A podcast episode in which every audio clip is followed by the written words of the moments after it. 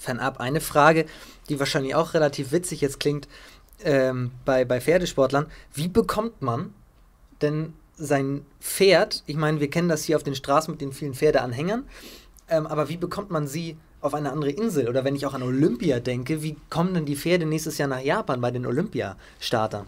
Ähm, genau, also die weiten Strecken fliegen die tatsächlich. Ähm, das gilt auch als entspannteste Art und Weise für die Pferde zu reisen. Okay. Ähm, die kommen richtig so in Transportboxen und kommen dann auch mit ins Flugzeug und das ist wohl super unkompliziert. Habe ich noch keine Erfahrung mit gemacht, aber ähm, gab es bisher noch keine negativen Erfahrungen.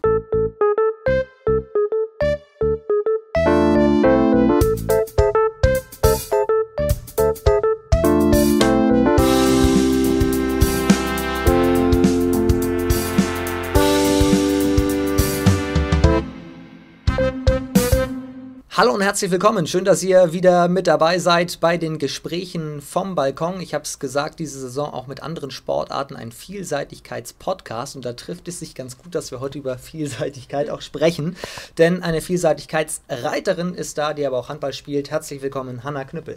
Hi, danke. Ich freue mich sehr, dass du da bist. Ich Äh, ich habe in dieser Saison so ein bisschen Reiten kennengelernt, weil ich ein bisschen über Reiten berichten durfte und habe gedacht, dass wir deswegen heute auch mal auf dem Balkon so ein bisschen sprechen. Und ich habe mir das alles mal aufgeschrieben, was du so alles schon gewonnen hast. Also du bist Europameisterin, Junioren-Europameisterin äh, im Einzel und im Mannschaft, äh, Mannschaftssport, äh, deutsche Meisterin geworden in, in Kreuth und Sportlerin des Jahres in Schleswig-Holstein vor, vor zwei Jahren. Ist jetzt ein bisschen verspätet, aber herzlichen Glückwunsch nachträglich dazu. Dankeschön. Und darüber wollen wir eigentlich mal reden, so über den Moment. Wie wird man eigentlich, wie fühlt man sich, wenn man Sportlerin des Jahres eigentlich wird, wenn man aufgerufen wird, was danach dann passiert und komplett eigentlich über deine, deine Reitkarriere. Allerdings erstmal das gewohnte Ritual hier auf dem Balkon ist Kakao trinken. Ja. Und ich habe ein bisschen recherchiert und herausgefunden, dein Lieblingsnaschen sozusagen ist sogar Schokolade. ja, absolut, das stimmt. Dann passt das ja. Äh, soll ich einschenken und dann kannst du ein bisschen Ja. umrühren? Wie, wie oft darf man als, als Sportlerin des Jahres Schokolade essen? So viel man will. Ja? Sehr gut. Wunderbest. So, äh, ja. Äh, Ich habe nämlich nur gelesen, Sportlerin des Jahres 2017, so ein bisschen äh, die Krönung natürlich eines Jahres. Was würdest du sagen, war dein, dein größter Erfolg in dem Jahr? Ähm, in 2017 kann ich das gar nicht so sagen. Also das war ähm, total verrückt. Also es fing ja an mit der deutschen Meisterschaft. Das war schon ähm, ganz toll. Also das war so ein großer Traum von mir. Ging dann weiter mit der EM. Das war ähm, total unwirklich auf einmal, weil kurz vorher war ich auch noch verletzt. Es war gar nicht klar, ob ich überhaupt reiten kann. Okay. Und dann äh, der Abschluss mit Sportlerin des Jahres, das war total verrückt. Da sind wir eigentlich hingefahren, so weil wir gehört haben, das Essen ist gut da und haben uns total aufs Essen gefreut. Und ähm, waren auch mitten beim Essen, als dann mein Name fiel und ich musste erstmal. Du warst gerade beim. Essen. Ja, wir haben noch was gegessen und äh, das stand auch auf dem Tisch und ich dachte so, ja, super, hab mich gefreut und hab noch überlegt, so, ja, wer könnte es denn werden? Und dann fiel der eigene Name. Das war total kurios, aber ich habe mich natürlich riesig gefreut und ähm, da kann man das gar nicht so genau sagen. Also es war so das komplette Jahr, was eigentlich total überwältigend war. Ich habe nur gelesen, du warst mit deinem, mit deinem Freund da. Genau. Und der musste dich so ein bisschen Richtung, ja, genau. Bühne auch schicken und sagen, ey, du wurdest gerade aufgerufen. ja, ich habe es überhaupt nicht realisiert. Genau. Bevor wir weiter drüber sprechen, schön, dass du da bist. Wir stoßen an. Alles klar. Mit dem Kakao ist ja ist ja jetzt wieder die kalte Saison tatsächlich. Im Sommer ist das immer sehr erfrischend. So. Jetzt im Winter. Cheers. Cheers. Euch auch Cheers. Und natürlich auch allen herzlich willkommen, die bei, bei Spotify zuhören. Wie einmal alles bei, bei YouTube zu sehen und bei Spotify hier ähm, zu hören. Was ich eben meinte, ist, dass ich im, im September zum ersten Mal tatsächlich so richtig Berührung mit Reitsport hatte, weil ich äh, in äh, Bad Segeberg war ähm, beim Springen und Dressurreiten. Das war eine Landesmeisterschaft. Das ist aber nicht die Vielseitigkeitslandesmeisterschaft. Nee, genau. Ähm, das ist Dressur und Springen und wir haben dazu ja noch Disziplin Gelände und das ist dann, glaube ich, zwei Wochen später, äh, Anfang Oktober, aber auch in, in Bad Segeberg gewesen. Da haben wir dann die gleichen Plätze genutzt wie auch die Dressur- und Springreiter, sind dann aber quasi eine Straße weiter in Irrwald gefahren zum äh, Gelände dann. Ganz kurz, um dich vorzustellen, du kommst vom Reit- und Fahrverein Kistorf Henstedt-Ulzburg. Für, für die trittst du an und du spielst auch Handball in ja. Henstedt-Ulzburg. Und ja. so haben wir schon eine Brücke für unseren Podcast hier. Ähm, denn du hast auch früher sogar mal äh, ein bisschen höher Handball gespielt. Genau, ähm, also wir hatten äh, in Henstedt-Ulzburg äh, die Damen schon länger in der dritten Bundesliga. Und zu dem Zeitpunkt, als ich ähm, Handball auch leistungsmäßig noch gespielt habe, ähm, hatte ich bei denen tatsächlich auch mittrainiert. Ähm, war da aber junger Jahrgang B-Jugend, äh, sprich 15 Jahre alt und da durfte man ähm, nicht da spielen. Ich weiß jetzt äh, nicht, wie es jetzt ist, aber zu dem Zeitpunkt durfte ich es nicht. Ja, deswegen war das nur im Training. Ähm, genau, und dann kam halt der Punkt, ähm, wo ich mich entscheiden musste, weil beides leistungsmäßig ging halt nicht. Und im Endeffekt ist es dann der, der Reitsport geworden. Was hat den Ausschlag dafür gegeben? Es war ein Gefühl. also ähm, tatsächlich war das ein Gefühl beim Handball, es hat mir beide Spaß gemacht, keine Frage. Aber so das richtige Selbstbewusstsein habe ich mir eigentlich so eher im Reitsport geholt. Also im Handball war das oft so, dass ich äh, an mir gezweifelt habe und da nie so ähm, selbstbewusst aufgelaufen bin wie beim Reitsport. Und dann ähm, im Reiten kamen dann auch in dem Moment so Richtungen die Erfolge, die ersten. Und ähm, das hat man beim Handball jetzt nicht so extrem wie im Reitsport, weil im Handball äh, spielst du fast jedes Wochenende und wenn du verlierst, ist es zwar ärgerlich, aber nächste Woche geht es weiter. Im Reitsport ist es so, dass du wirklich, in gerade in der Vielseitigkeit, hast du so ein, maximal zwei Turniere im Monat und ähm, arbeitest und trainierst dafür dann dementsprechend mehr und dann ist das ein, ein höherer Reiz, da irgendwie auch äh, alles zu geben und man belohnt sich dadurch irgendwie mehr und das war für mich irgendwie, ja, der Ausschlag dann. Und du spielst ja immer noch ein bisschen Handball. Genau, ich spiele immer noch ein bisschen, aber mehr so aus, aus, aus Spaß und äh, mit Freunden so ein bisschen, um fit zu bleiben, neben dem Reitsport noch. Welche Position? Ähm, Im Rückraum hauptsächlich, aber meiste Zeit eher auf der Mitte. Okay. Handball mit Ball, Reiten ist natürlich im Gegensatz zum Mannschaftssport, denkt man, eher Einzelsport, aber es ist ja auch von, von so vielen Faktoren abhängig, dass der Tag gut läuft. Denn du bist ja im Endeffekt nicht alleine, denn das Pferd muss ja auch rund laufen. Das ist ja so ein bisschen so eine, eine Partnerschaft. Was, was reizt dich am Reiten? Was fasziniert dich an diesem Sport?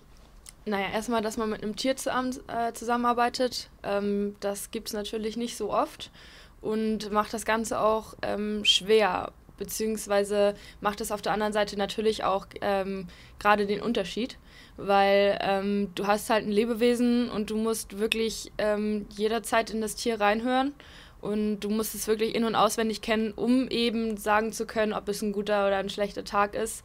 Und gerade im Gelände, wo wir ja natürlich auch ähm, ein großes Risiko haben, müssen wir wirklich ähm, innerhalb von ein paar Sekunden entscheiden, ähm, gehe ich das Risiko ein oder nicht, äh, kann ich in dem Moment ähm, das alles vom Pferd verlangen oder nicht. Und das macht für mich so den Unterschied, dass man ähm, klar, es zählt als Einzelsport, aber man hat halt eben mit einem Tier zu tun, mit einem anderen Lebewesen, mit dem man eben nicht mal eben kommunizieren kann, wie man es mit Menschen tut. Das macht das Ganze natürlich schwer.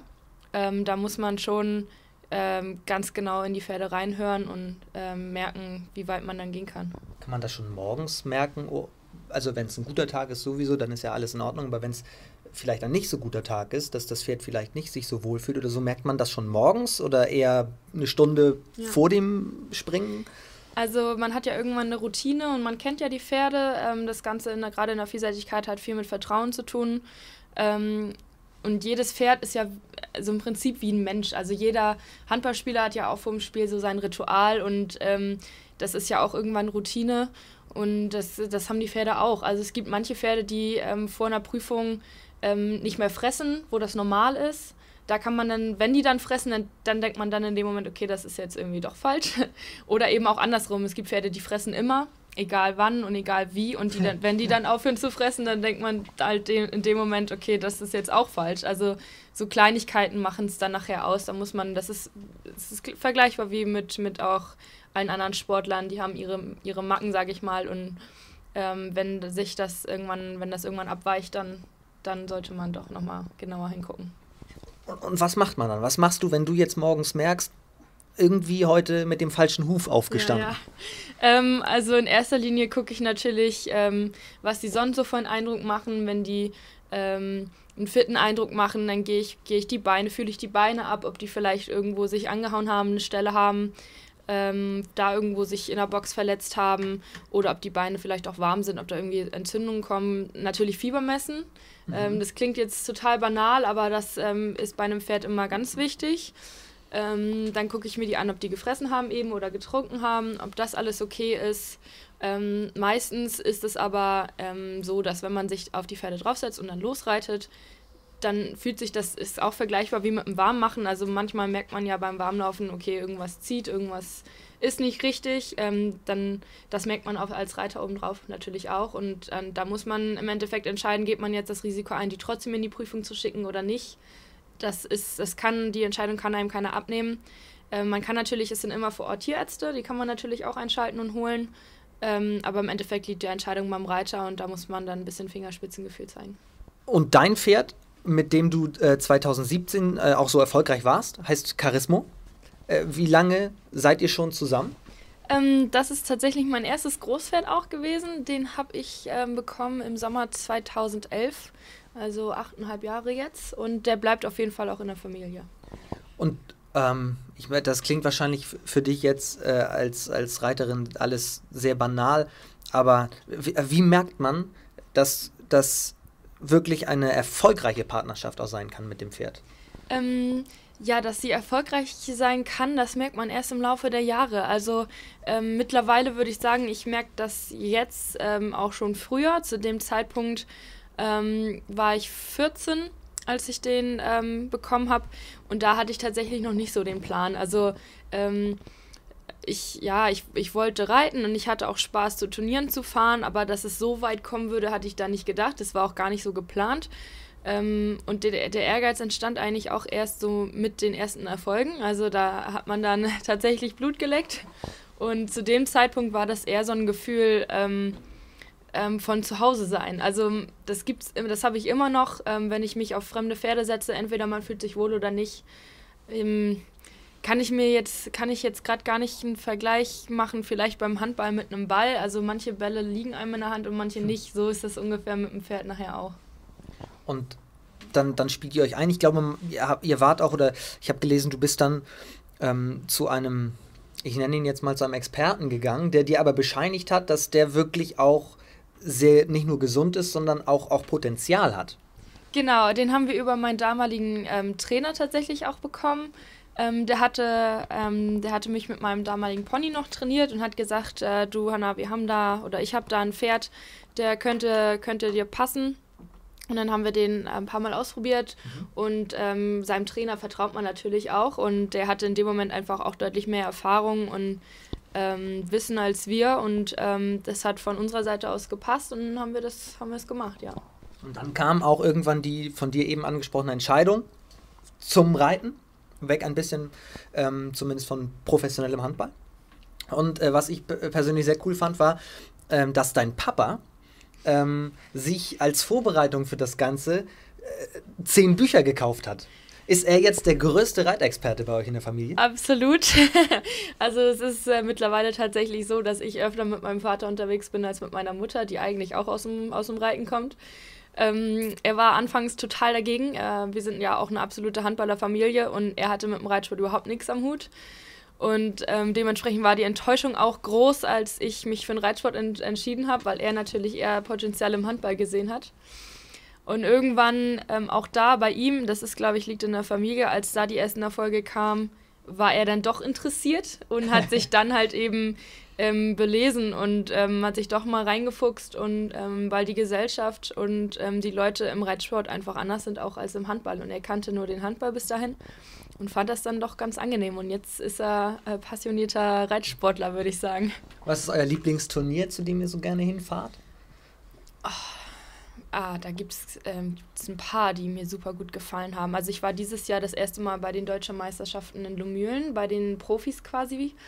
Da ist ja auch ein, das ganz große Fünf-Sterne-Turnier gleichzeitig. Mhm. Das, sind auch, das wird auch im Fernsehen übertragen und ganz, ganz viele Leute. Da kann man jetzt auch schon Tickets holen. Also das ist ganz offiziell. Das war ein super tolles Erlebnis. Ähm, dann waren wir in, in Schweden tatsächlich schon zweimal, glaube ich, in so, einer, in so einem Indoor-Turnier mit ein paar Leuten aus Deutschland. Das war auch eine mega coole Erfahrung, weil das so ein Veranstalter war, der einen eingeladen hat und alles bezahlt hatte, übernommen hatte. Und ähm, da wurde man so ein bisschen wie so ein kleiner Star auch behandelt. Das war auch eine ganz tolle Erfahrung. Aber ich glaube, mein Lieblingsturnier bleibt ähm, die EM auch in Irland. Das, das bleibt einfach emotional im Kopf. Das war, glaube ich, so das Größte bisher.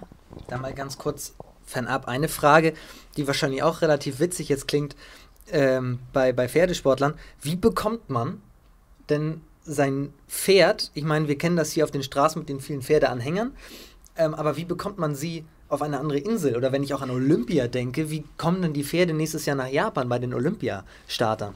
Ähm, genau, also die weiten Strecken fliegen die tatsächlich. Ähm, das gilt auch als entspannteste Art und Weise für die Pferde zu reisen. Okay. Ähm, die kommen richtig so in Transportboxen und kommen dann auch mit ins Flugzeug und das ist wohl super unkompliziert. Habe ich noch keine Erfahrung mit gemacht, aber ähm, gab es bisher noch keine negativen Erfahrungen. Ähm, bei uns jetzt, ähm, ich sag mal, das Beispiel Irland, ähm, sind die mit einer großen Spedition gefahren. Da kommen die in so große LKWs, ähm, die auch mittlerweile super modern und ähm, auch super angenehm zu reisen sind. Ähm, und dann fahren die da mit einem LKW an. Also die haben natürlich ganz normale Fahrzeiten auch, wie alle anderen LKW-Fahrer auch. Die werden auch eingehalten und es werden immer Pfleger mitgefahren, okay. die sich zwischenzeitlich um die Pferde auch kümmern können. Und so ähm, werden die dann überall hin transportiert. Und jetzt kommst du in Irland an, Pferd ist auch da, alles ist gesund, alles geht los. Mit welchen Erwartungen bist du damals an den Start gegangen? Also bei der EM hatte ich tatsächlich gar keine Erwartungen, weil ich glaube, ich hatte das vorhin schon mal erwähnt, dass, dass du ja verletzt warst im Vorfeld. Genau, ja. genau. Ähm, das war bis ungefähr anderthalb Wochen vorher gar nicht klar, ob ich überhaupt mit kann. Und in dem Moment, ähm, als wir ankamen, war ich einfach nur froh, da zu sein, dass es das alles geklappt hat und hatte wahrscheinlich dadurch auch einen leichten Vorteil, weil ich einfach gar keine ähm, gar keinen Druck mehr hatte, weil mhm. ich war eh ein bisschen angeschlagen und ähm, war mir sowieso gar nicht sicher, ob das alles funktioniert, weil klar, man konnte trainieren, aber ich hatte jetzt nie unter richtigen Turnierbedingungen ähm, bin ich nie unter Turnierbedingungen geritten vorher und konnte gar nicht sagen, ob das klappt und ähm, deswegen ähm, ja, Wetter genießen war leider nicht in Irland. Aber ähm, die Atmosphäre ist einfach immer toll mit vielen Nationen und ähm, ich habe es einfach ein bisschen genossen. Das war schön, ja. Noch ganz kurz zum Verständnis: äh, Deutsche Meisterschaft in Kreuth, das ist dann für die Junioren, wenn du sagst, das andere ist in Lumülen. Genau, ähm, also 2017, wir haben zwei Kategorien quasi. Wir haben einmal Junioren und einmal junge Reiter. Ähm, Junioren sind bis einschließlich 18 Jahre alt und ähm, die jungen Reiter bis einschließlich 21. Ähm, das sind quasi die, die beiden Jugendgruppen, die wir haben. Und in, äh, in Kreuth damals, also damals vor zwei Jahren, in 2017, war ich junge Reiterin. Und ähm, dieses Jahr war mein erstes Jahr quasi bei den Profis. Also ab 22 ist man äh, in einer offenen Klasse, sage ich mal, also für alle anderen. Also da gibt es mhm. keine Beschränkungen mehr. Dann bist du bei der EM sehr erfolgreich gewesen, bei der deutschen Meisterschaft damals auch. Ähm, und wirst am Ende, auch wenn du sagst, es war überraschend, zur Sportlerin des Jahres in Schleswig-Holstein äh, gewählt. Ähm, du sprichst gerade schon das Thema Druck so ein bisschen an. Was, klar, am Anfang Freude und Stolz, aber was macht das so ein bisschen auch mit dem, mit dem Kopf? Ist das dann Druck, weil man weiß, oh, ich bin Sportlerin des Jahres, ich muss jetzt eigentlich erstmal abliefern? Oder äh, was macht das mit einem? Ähm, ja, im ersten Moment, äh, ich denke, das geht vielen so, ähm, hat man es nicht realisiert. Also das kommt erst im Laufe der Zeit. Demnach kam von da jetzt nicht unbedingt der Druck, aber man hatte halt, man gewöhnt sich ja doch schnell an so Erfolg. Und so geht man dann auch ins nächste Jahr. Und ähm, das Jahr lief leider überhaupt nicht so, wie ich es mir vorgestellt hatte. Das war viel mit Verletzungspech ähm, versehen. Und ähm, ja, dann ist die Enttäuschung natürlich größer tatsächlich, weil man aus so einem, aus so einem Hoch ähm, tiefer fällt, logischerweise. Aber auch da lernt man damit umzugehen. Ich habe mich nämlich äh, nur das gefragt, das ist eine komplett andere Sportart und so weiter und sie steht auch viel mehr im Rampenlicht, aber die, die Tennisspielerin Angelique Kerber, die war ja auch äh, Nummer 1 und hat sich danach äh, erst einmal schwer getan. Und ähm, deswegen habe ich mir, mir so überlegt, was diese, diese Druckgeschichte, die ist ja zumindest sich selber Druck machen. Hast du das so ein bisschen erlebt, dass du dir selber Druck machst vom Kopf her? Absolut. Ähm, glaube, auch da geht es vielen Sportlern so, man ist ehrgeizig, man ist motiviert und ähm, man erwartet dann ja auch irgendwas von einem selber. Und man weiß, was man im Training kann und will das dann natürlich auch abliefern. Und wenn es dann nicht klappt, ähm, kann ja viele verschiedene Gründe haben, dann ist man natürlich super enttäuscht. Und ähm, ich denke, die, die Angelique macht sich da in dem, in dem Beispiel natürlich mehr Gedanken auch um die Öffentlichkeit als ich jetzt in dem mhm. Moment. Aber auch das kann natürlich ein großer Faktor sein, dass man sich einfach auch überlegt, ähm, wie stehe ich denn jetzt da, wie rechtfertige ich das jetzt. Ähm, und man kriegt dann natürlich, ähm, oder die Öffentlichkeit kriegt natürlich auch Niederschläge mit und berichtet dann auch darüber. Und das ist natürlich eine Schlagzeile. Wahrscheinlich leider sogar noch viel mehr manchmal. Oder? Absolut, klar. Ähm, sowas nehmen die ja doch lieber auf ähm, als, als ein Gewinn oder als ein Hoch. Und genau, und das ähm, kann schon mal zu Druck führen, auf jeden Fall. Und du sprichst es an, nach, nach, 2008, äh, nach 2017 war 2018 nicht, nicht so gut, auch wegen einer Verletzung. Du hast dich äh, in Kreuth bei der Meisterschaft stark verletzt. Wie, wie kam das? Ähm, genau, also da war nicht nur ich verletzt. Ähm, Anfang des Jahres hatte sich auch noch ähm, ein Zweitpferd von mir verletzt. Da ging das eigentlich los. Dann hatte ich mich bei der deutschen Meisterschaft äh, so verletzt, weil mein Pferd sich das andere Pferd noch, noch mal verletzt hat. Also es war ganz, ganz viel Verletzung. Ähm, der hatte, ähm, ist einen Tag vor dem Gelände, also wir haben Reihenfolge Dressur, Gelände, Springen. Mhm. Nach der Dressur hatte der sich ähm, losgerissen und ist auf Asphalt ist er ausgerutscht und hatte ein paar Schürfwunden und wir haben auch ganz ganz lange darüber diskutiert, ob wir reiten oder oder ob ich reite oder nicht, weil nach Dressur lagen wir glaube ich äh, auf drei oder vier also auch gut. Ähm, und dann überlegt man sich das ja doch nochmal. Wir hatten aber viele verschiedene Meinungen eingeholt. Ähm, auch Tierärzte, viele, die alle gesagt haben, das ist kein Problem, du kannst ruhig reiten.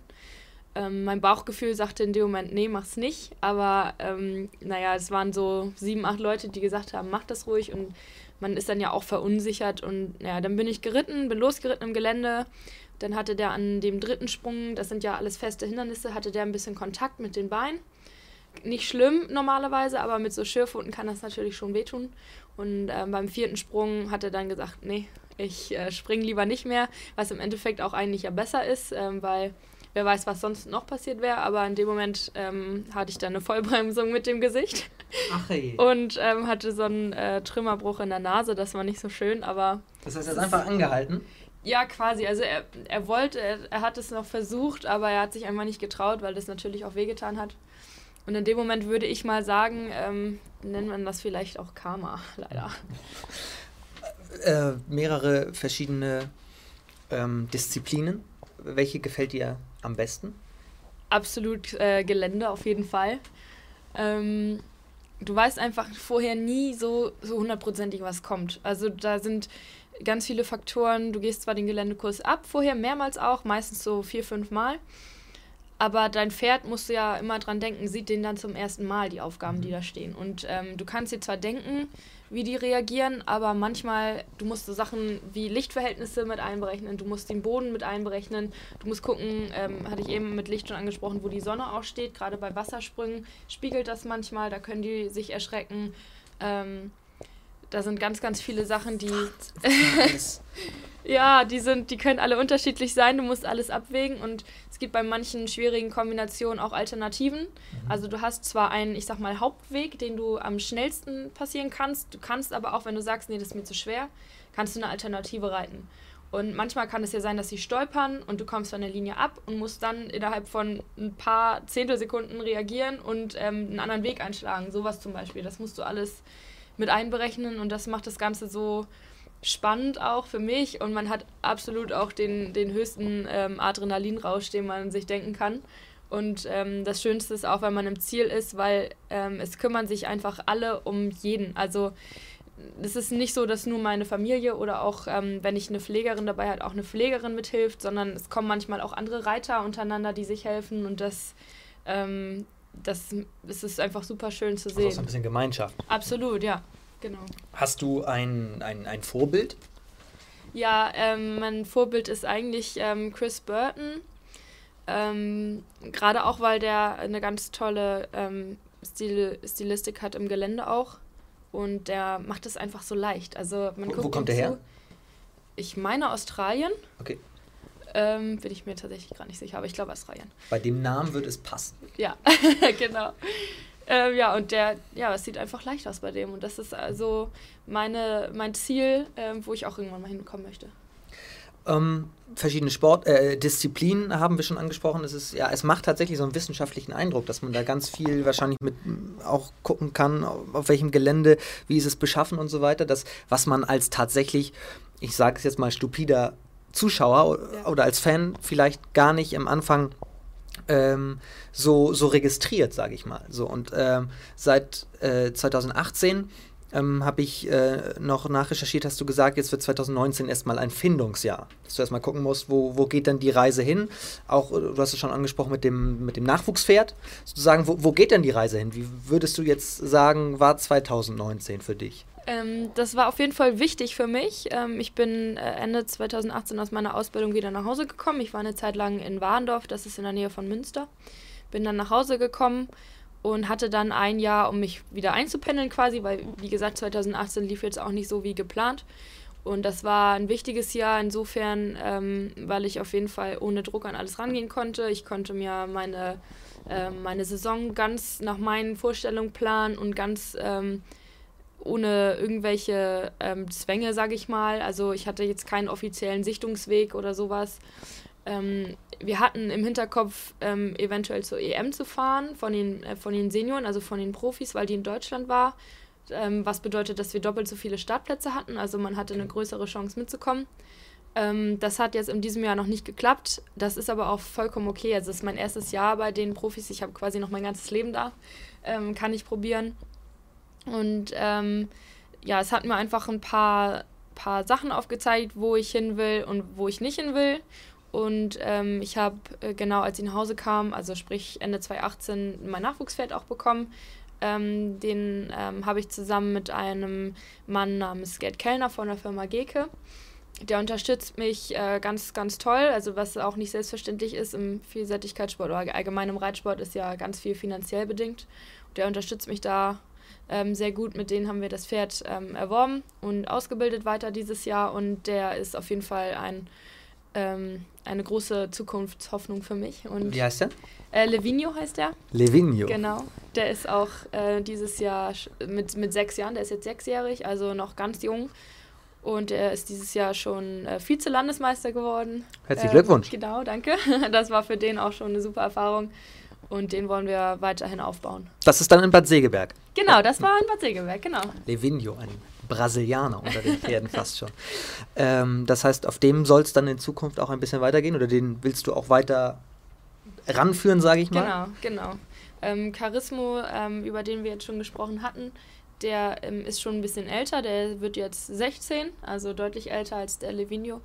Und ähm, der ist auf jeden Fall für nächstes Jahr noch geplant. Ähm, aber ich sag mal, das Ende ist absehbar. Wir wollen den natürlich auch nicht mit einer Verletzung ähm, in die Ruhepause schicken. Und da müssen wir einfach mal abwägen, wie, wie weit der noch kann. Aber in, in der Zeit ähm, reite ich den Livigno weiter, baue den weiterhin auf und habe den dann quasi so, ähm, klingt blöd, aber so ein bisschen als Backup so. Wie lang oder wie alt werden Profisportler Pferde, wenn sie im Ruhestand sind? Oh, Im Ruhestand, also Pferde generell, ist es ganz unterschiedlich. Wenn die, wenn die gesund bleiben, können die auch gern mal 27, 28 Jahre alt werden. Ähm, manche gehen, also gehen ein klingt so gemein, aber manche ähm, verlassen uns dann ähm, mit Anfang 20, weil die verletzungsbedingt oder krankheitsbedingt einfach irgendwas haben. Ähm, in Rente gehen die meisten Pferde, würde ich so sagen, so mit, mit 17 ungefähr mhm. im Schnitt. Manche laufen noch mal mehr, manche noch mal weniger. Das kommt immer so ein bisschen auf die Vorgeschichte auch drauf an. Was hast du dir denn speziell für 2020 vorgenommen? Hast du jetzt so temporär schon ein paar Ziele? Ähm, also wir sind jetzt gerade in der Saisonplanung und ähm, wir planen meistens immer in zwei Hälften. Also wir haben meistens ähm, zwei, zwei verschiedene Teile von der Saison. Einmal bis zum Sommer, dann haben wir eine kleine Sommerpause und dann geht es weiter. Und wir planen immer bis zur Sommerpause erstmal. Und bis dahin ist das Ziel auf jeden Fall wieder ähm, bei der Deutschen Meisterschaft mitzureiten. Le oder dieses Jahr waren wir auf Platz 12 und ähm, so in die Richtung war auf jeden Fall das Ziel gesteckt. Ziele sind ja meistens am Ende von der ganzen Geschichte. Mir fällt gerade noch ein, du hast gesagt, ihr habt das, das Pferd auch so ein bisschen gesichtet natürlich. Man kennt das auch wieder aus anderen Sportarten, so mit Talentscouts und so weiter. Machst du das selber oder lässt du gucken oder sagt jemand zu dir, oh, da ist ein Pferd, das könnte richtig was für dich sein und dann guckst du es dir an. Wie, wie, wie zeitintensiv ist das? Ähm, das ist schon schwierig. Ähm, also wie, wie ich vorhin schon erwähnt hatte, damals ähm, hat das unser Trainer für uns gemacht, weil wir einfach noch nicht das Wissen dazu hatten. Mittlerweile mache ich das immer noch mit meinem Trainer, aber diesmal auch zusammen. Und ähm, man entwickelt ja auch so ein bisschen so einen Blick dafür, was einem gefällt und was nicht. Jetzt letztes Jahr, als wir den Livigno ähm, gefunden hatten, war das auch so ein bisschen lieber auf den ersten Blick. Mhm. Ähm, also wir haben zusammen äh, mit einem befreundeten Reiter, dem Peter Thomsen, der kommt ähm, hier aus Flensburg. Mhm. Ähm, da waren wir zu Besuch und hatten ähm, ungefähr gesagt, was wir suchen. Dann hat er uns ein paar Pferde quasi in die Bahn geschmissen, hat gesagt, such dir einen aus.